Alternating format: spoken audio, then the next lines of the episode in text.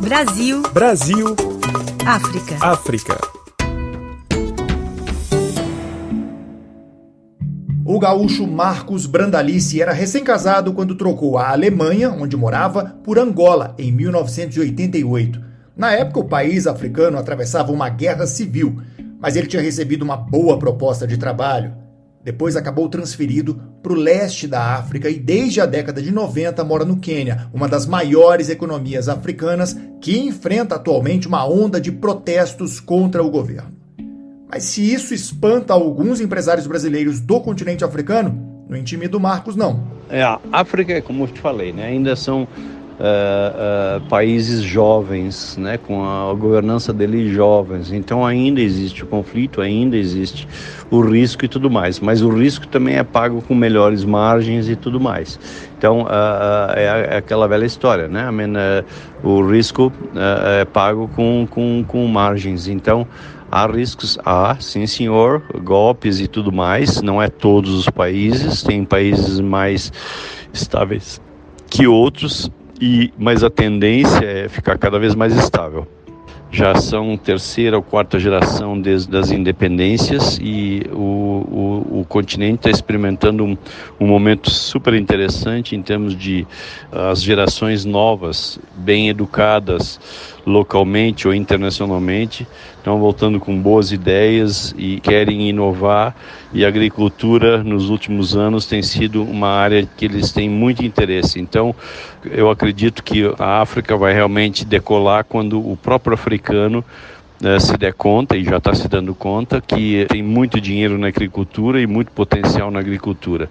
Até o momento, os investimentos de africanos eram geralmente em infraestrutura, housing, e esse tipo de coisa, coisas mais, não, não diria mais fáceis, mas mais rápido de fazer dinheiro e tudo mais. A agricultura é, é médio e longo termo né, e precisa de bastante dedicação e tudo mais, e um, não tinha essa, essa veia até recentemente. Agora está mudando, então eu acho que o próprio africano vai mudar bastante o brasileiro abriu a própria empresa em 1996 e hoje representa cerca de 15 companhias brasileiras, vendendo desde chuveiros elétricos até maquinário agrícola, o que, aliás, é o forte dele.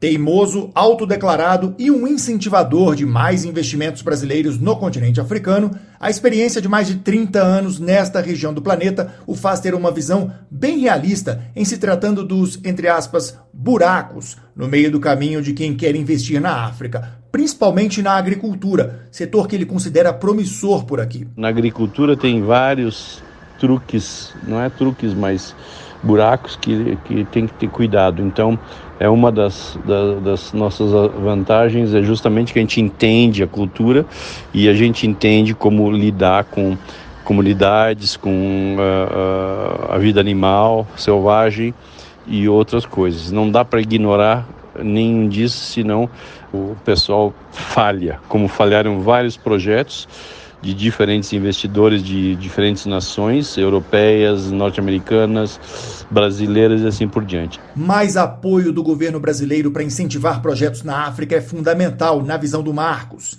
E falando em internacionalização de empresas brasileiras, o BNDES já teve três escritórios no exterior com este propósito. Todos foram fechados no governo de Michel Temer. Um deles tinha sido aberto em Joanesburgo 10 anos atrás. O escritório em Joanesburgo era bom.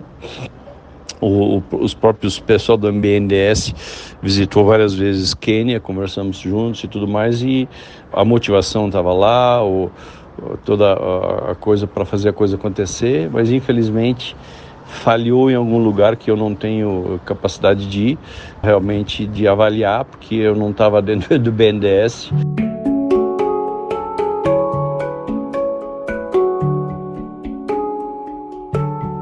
Eu ainda acho que tem um grande caminho para ser trilhado pelo governo brasileiro para uh, melhorar as relações entre África e Brasil. Tem um potencial fenomenal, porque eles, o africano gosta do brasileiro e, e, e quer fazer negócio com o Brasil, mas os mecanismos não existem efetivamente. De Addis Abeba, Vinícius Assis, para a Rádio França Internacional.